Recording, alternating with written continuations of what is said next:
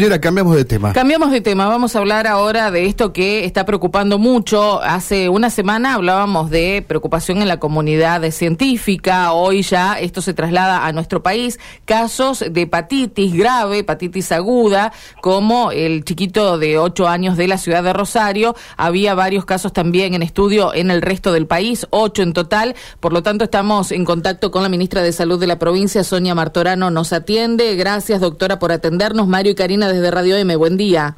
Hola, buen día Mario, buen día Karina, ¿cómo están? Bien, bien, muy bien. Bueno, sin terminar todavía lo de COVID, ahora esta, esta cuestión que es nueva, que aparentemente, eh, bueno, no, no tiene la dimensión de lo otro, de lo de COVID, pero que también los tiene a maltraer, ¿no? Para tratar de descifrarlo.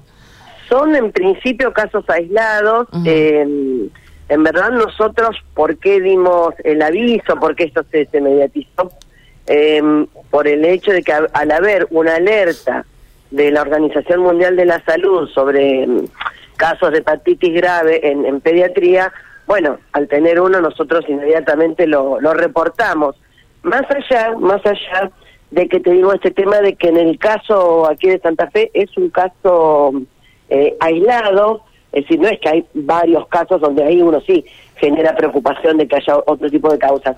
Eh, que está todavía en estudio, es decir, se descartó hepatitis A, B, C, quedan todavía llegar eh, resultados de D, de E y algunos otros, pero bueno, ante esta situación uno da el reporte, avisa y bueno, conjuntamente luego otras jurisdicciones también comentaron este eh, lo mismo. Uh -huh. Así que muy atentos, de cualquier modo, eh, desde Nación también se informó que no es un número diferente al que suele ocurrir en otras circunstancias, digamos. Pero bueno, uno en estos momentos, por el alerta mundial, uh -huh. estamos más atentos para controlar estos casos. Claro, no es una cantidad diferente a lo habitual, pero a lo mejor las características del caso, por esto de no, no poder reconocer cuál es el origen y, claro, y las consecuencias graves que claro, tiene. Claro, claro. Mm. No son las tres clásicas que uno busca las primeras ABC. Claro. Eh, sabemos, bueno, ahí se investiga por supuesto también hepatitis D, hepatitis E, salen muestras al Malbrán, que va a ser toda una corrida también de todas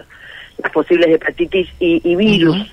Se está hablando en el mundo de un adenovirus, aparentemente, sí. eh, que puede ser causante. Estamos hablando un poquito ahí en, en, en, hipótesis y demás. Claro. Pero bueno, obviamente lo que a uno le preocupa es por la eh, la gravedad eh, de, de, las circunstancias y la salud de, esta población pequeña. Pero claro, bueno, y más allá de, de esto, doctora, sí. que sabemos que ahora se ha determinado la necesidad de un trasplante para este chiquito, que un, un porcentaje bajo, pero eh, un porcentaje al fin de esos niños necesitan trasplante. ¿Cuál es el, uh -huh. eh, el trabajo que se hace de aislamiento, de profilaxis con la familia, con el grado, si es que el niño seguramente iba a la escuela? No, este, este bueno, este, o sea, no, no hay que ver los casos puntuales, pero en este, bueno, puntualmente si se anotó en la lista en, anotó en, lista en, el, en Cucay, bueno, ahora veremos cómo, cómo sigue la evolución.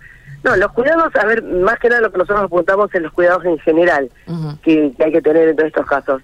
Eh, si bien se descartó A y B, pero bueno, insistir en la vacunación de hepatitis A y hepatitis B, eh, que hay buena cobertura y eso es una de las causas que fue bajando los niveles de, de, de hepatitis en población pediátrica.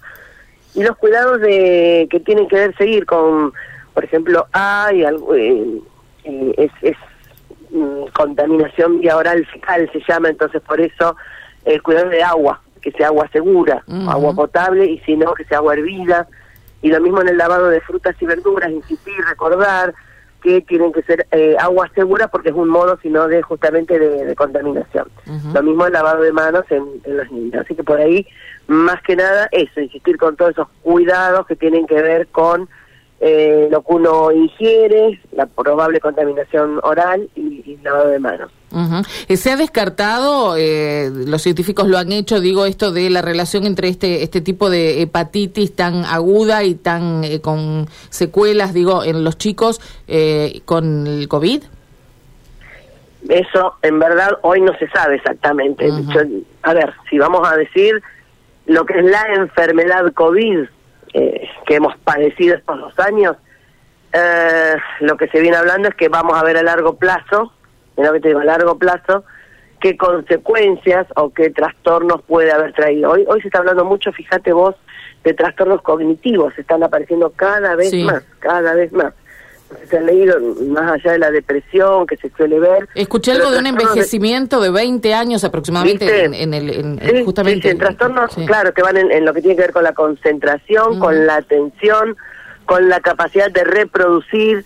Este, mm, uno lo pensaba, fíjate, mira lo que te voy a decir, que una enfermedad que afecta el olfato y el gusto, claramente está tomando eh, eh, eh, fibras nerviosas, claramente, son filetes nerviosos. Claro. Entonces, a partir de ahí, lo que se está viendo hoy mucho es esto, más allá de lo, de lo cardiológico, de lo pulmonar, está llamando mucho la atención todo el, el tema de trastornos cognitivos y, y otros que pueden ir apareciendo.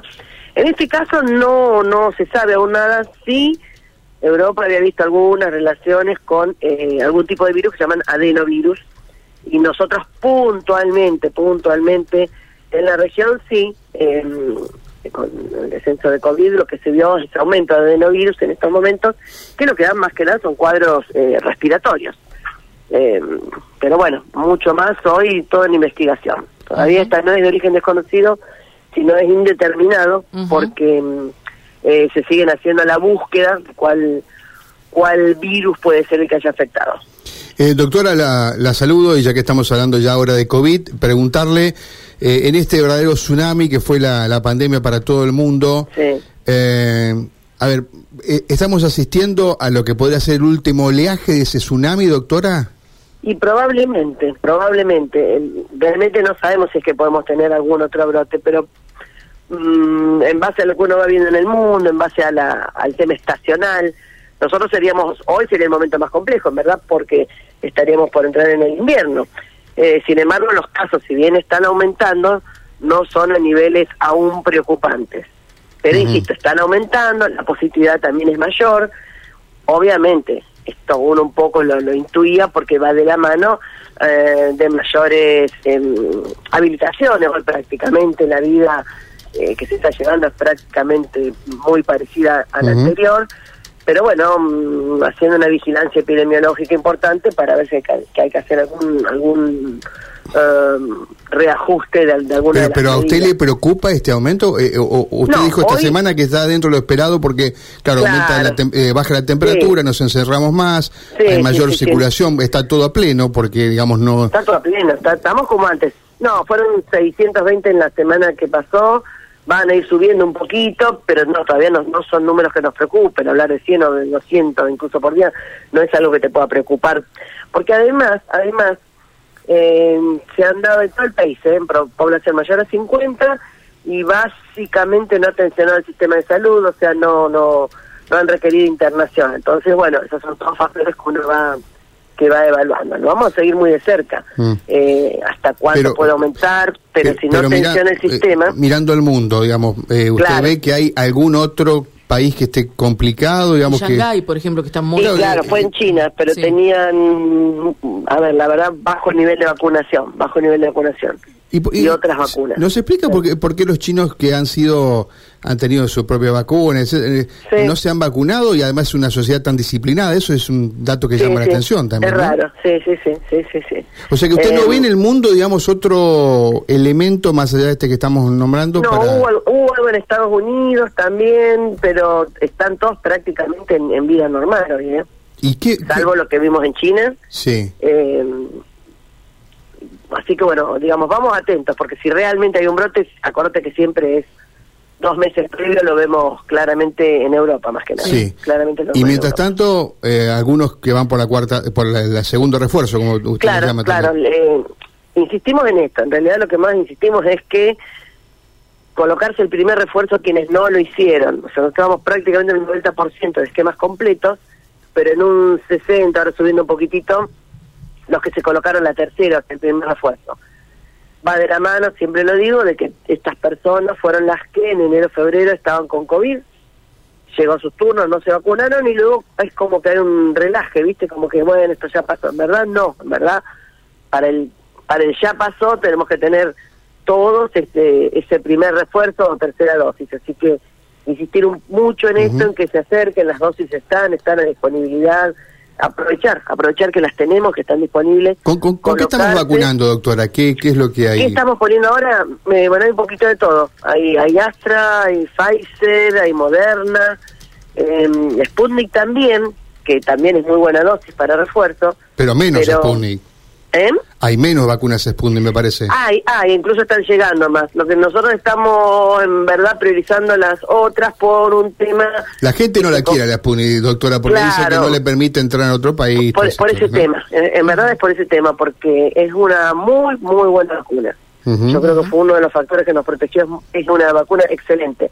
Pero bueno, sabemos esta temática de la autorización que, dada la situación geopolítica actual, raramente la tenga. Eh, nosotros nuestros estudios da muy buen nivel de anticuerpos, pero además da anticuerpos por un periodo prolongado, mm. entonces es muy buena vacuna. Claro. Eh, incluso con efectos indeseables prácticamente cero, casi nada.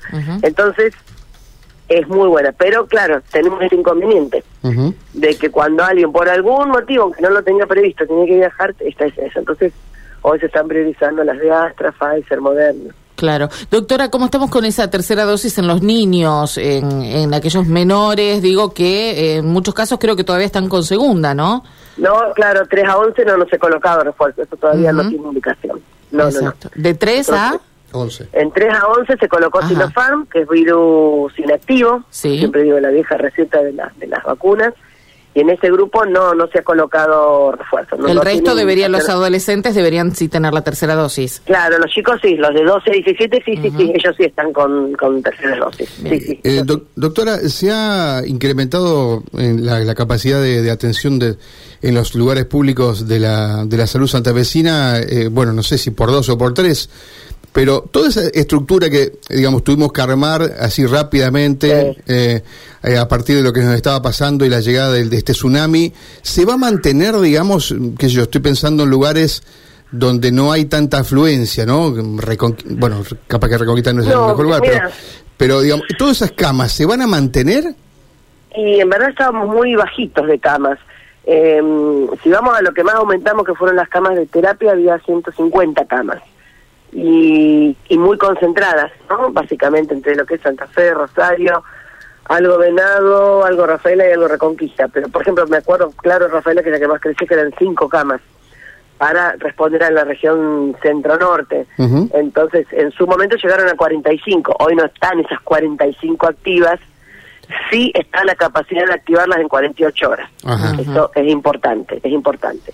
Pero eh, de cualquier manera, por supuesto que la capacidad quedó aumentada. O sea, 20 camas están funcionando y, y, se utilizan, se utilizan porque hoy no necesitas trasladar muchos pacientes que se trasladaban y se pueden atender en, en las localidades. Así que sí, sí, capacidad instalada quedó aumentada, quedó descentralizada. Eso es lo que es más interesante. Quedó mucho más descentralizada, lo que permite eh, cercanía, cercanía en la atención. Eso, eso es interesante, esta es una de las cosas que nos dejó, hay que mirar a veces estas crisis eh, que dejan. Así que quedó fortalecido, quedaron aumentadas las camas. En ese máximo nivel de expresión que llevamos, obviamente no, hay camas que quedaron, nosotros por ahí le decimos dormidas, que se pueden reactivar, eh, de nuevo tuerto, la, capacidad fue impresionante, cómo se aumentó, pero bueno, a expensas de utilizar los quirófanos que tenían picos de oxígeno y demás, y ahí se colocaban camas, de 10 camas de terapia. Eso hoy no es preciso, pero si se precisa se puede hacer. Ah, de cualquier manera, las camas quedaron aumentadas en todos lados. eh, doctora, me despido con una pregunta de un oyente. Sé la respuesta, pero ya que la tenemos al aire, eh, se la dejo a usted. Eh, Ramón pregunta si se pueden colocar juntas la vacuna del COVID con la antigripal. Ah, buena pregunta. Sí, sí, sí, se pueden coadministrar. Y está bien la pregunta porque el año pasado hacíamos esperar pasar un mes. Recordemos que hacíamos esperar un mes. Sí. Pero era porque estábamos haciendo la evaluación de que bien algún evento adverso, que no se juntaran y demás. Hoy se está usando con todas, ¿eh? co-administración de vacunas, así no perdemos la oportunidad y que no y además de seguro no hay ningún inconveniente. Se está haciendo eso, sí, sí. Bárbaro. Gracias, ministra, por atendernos y responder siempre tan amablemente, inclusive un sábado a la mañana. No, por favor, gracias, un eh. Gracias, hasta luego. La ministra de Salud de la provincia, Sonia Martorano.